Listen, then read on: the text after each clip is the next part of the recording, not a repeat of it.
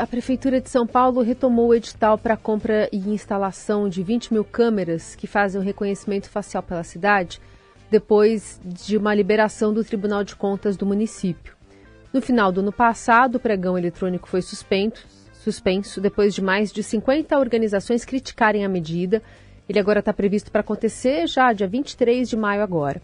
Vamos conversar com o coordenador da Comissão de Privacidade, Proteção de Dados e Inteligência Artificial da OAB São Paulo, Dr. Felipe, Luiz Felipe de Oliveira. Obrigada pela conversa conosco, pela disponibilidade de tempo, doutor. Bem-vindo.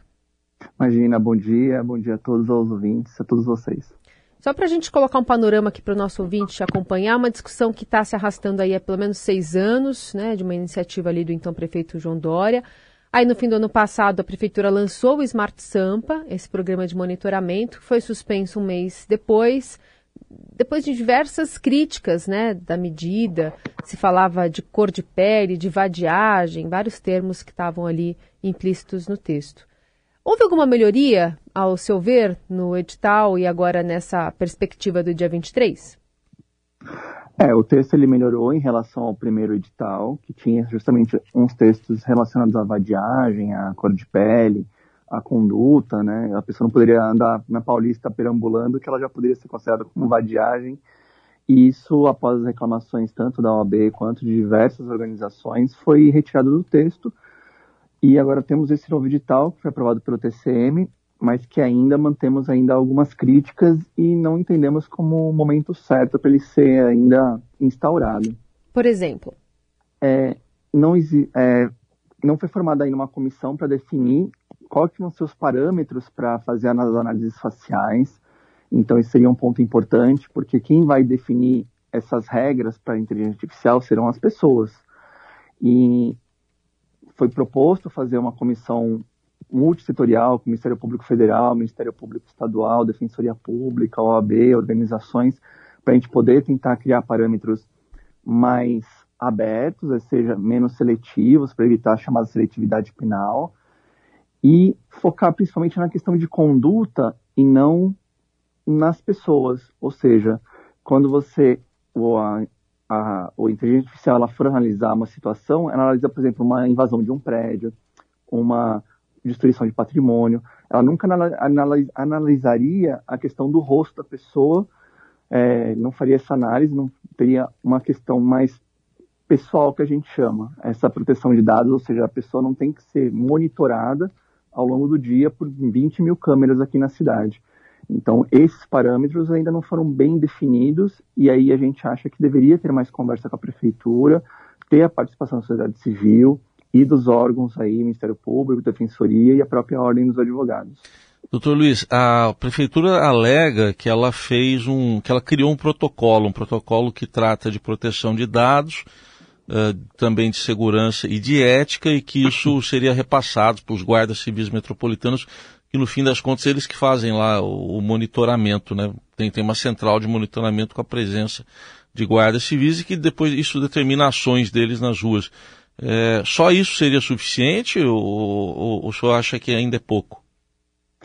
A gente ainda acha que é pouco, porque a gente tem a, a gente acha que a questão de o guarda ele vai ser o ponto final, mas quem vai encaminhar o guarda para uma situação vai ser o sistema, vai ser uma inteligência artificial e ela vai tomar decisões automatizadas. E a nossa preocupação é quem vai definir as regras para essa automatização.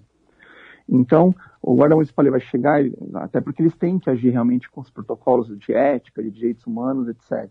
Mas a nossa preocupação é no reconhecimento facial mesmo, onde pessoas serem confundidas, pessoas serem levadas para uma delegacia sem terem feito nada, é, a própria situação de eu poder estar sozinho caminhando pela cidade sem ser importunado.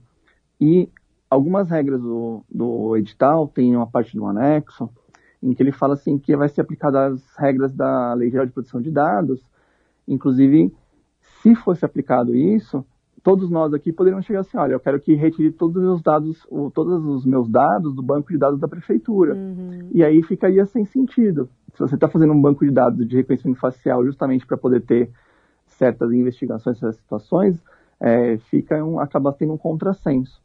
Então, por isso que a gente defende um pouco mais o sistema que foi adotado em Santos, que é o sistema de monitoramento somente por conduta e não somente reconhecimento facial. Santos está há 15 anos fazendo, por exemplo, a, o monitoramento por câmeras, mas eles se focam na questão de conduta. A pessoa caiu e passou mal na rua, encaminha o SAMU. Uma escola foi invadida, as câmeras alertam, manda, manda a Guarda Municipal e a Polícia Militar. Então, esse tipo de situação. A nossa maior preocupação é no reconhecimento facial e acabar tendo uma seletividade. Se a gente pegar o caso do rapaz aí, aquele pedreiro que foi com 60 processos, quase condenado, ficou três anos preso, porque a câmera, ou seja, a imagem confundiu ele com uma outra pessoa. Então, essas são as preocupações que a gente tem, de como que vai ter esse filtro e focar mais na conduta do que no reconhecimento facial. E na prefeitura está ao contrário, está mais no reconhecimento facial do que na conduta. Quando você cita esse exemplo de Santos, lá ainda assim existe o reconhecimento facial como uma segunda etapa, ainda que a conduta seja a questão primordial?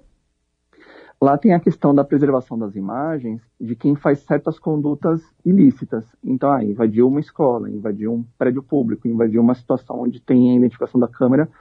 Ali, a partir daquele momento, o sistema começa a fazer a gravação do, da situação e aí guarda para fins de processo judicial, questão de inquérito criminal, aí sim você tem que realmente ter a, a prova guardada. Mas ele Agora, não faz automaticamente, assim, assim que começou a gravação, por exemplo, já tem acesso à identificação dessa, dessa pessoa?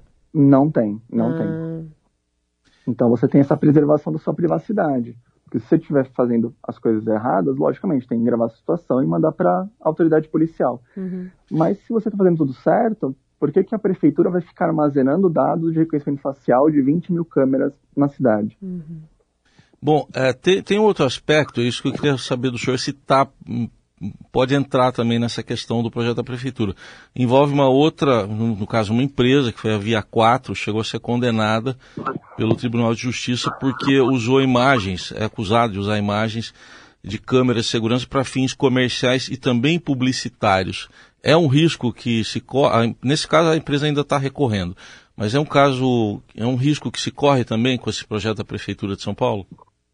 É, pelo edital, não é possível fazer isso. Ah, realmente, o edital aqui de São Paulo, até depois que o TCU aprovou o novo texto, não é permitido você utilizar nenhum tipo da, nenhum tipo da imagem, das gravações feitas pelo sistema do Smart Sampa para fins comerciais ou publicitários.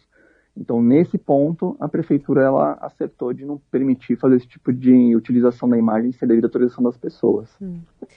E quando você fala sobre essa inconsistência em relação a usar a lei de proteção de dados dentro de um lugar que está justamente indo é, ferindo, né, ou pelo menos essa liberdade de alguém falar, olha, eu não quero que eu esteja, não quero estar no sistema, né?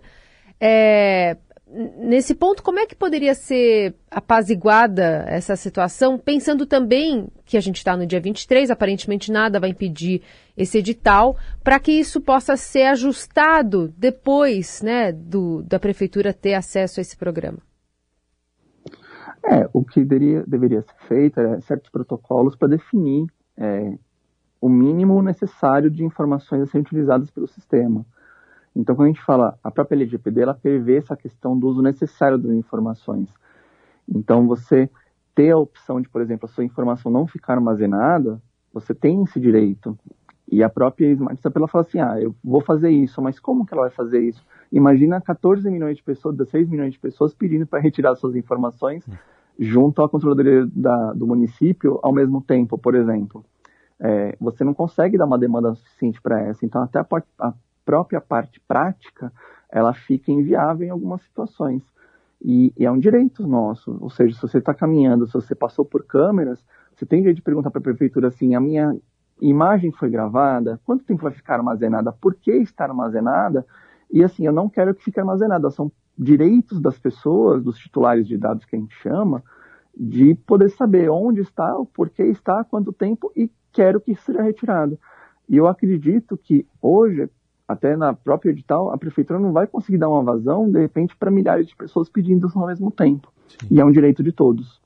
E sobre esses questionamentos que o senhor apresentou aqui, é, eles é, já foram ou vão ser colocados para a prefeitura e caso não haja uma aceitação, um diálogo, pelo menos outras medidas podem ser tomadas pela OAB? Podem. É, tem a questão própria administrativa, de questionar administrativamente ou impugnar o edital, tem a questão judicial, também, se a gente entender que não, não teve a resposta administrativa necessária, e não somente a OAB, como várias organizações, inclusive a Defensoria Pública, o Ministério Público, também podem tomar suas providências. A gente sempre tem é, conversado em conjunto é, para poder fazer algo assim multissetorial e algo que realmente gerasse um benefício maior para a população de São Paulo, mas a gente vê um pouco de uma resistência da prefeitura. Dia 23 de março, foi recusada a participação, por exemplo, da OAB na, na formulação do final do edital, por exemplo. Então, assim, nós estávamos disponíveis, é, a gente quer que mantenha a comunicação, mas a própria prefeitura falou assim: olha, nesse momento a gente não precisa de vocês para falar sobre isso. Muito bem, vamos seguir acompanhando esse caso também com a ajuda do coordenador da Comissão de Privacidade, Proteção de Dados e Inteligência Artificial do AB de São Paulo, Luiz Felipe Oliveira. Obrigada, doutora. Até a próxima. Gente, obrigado. Boa semana.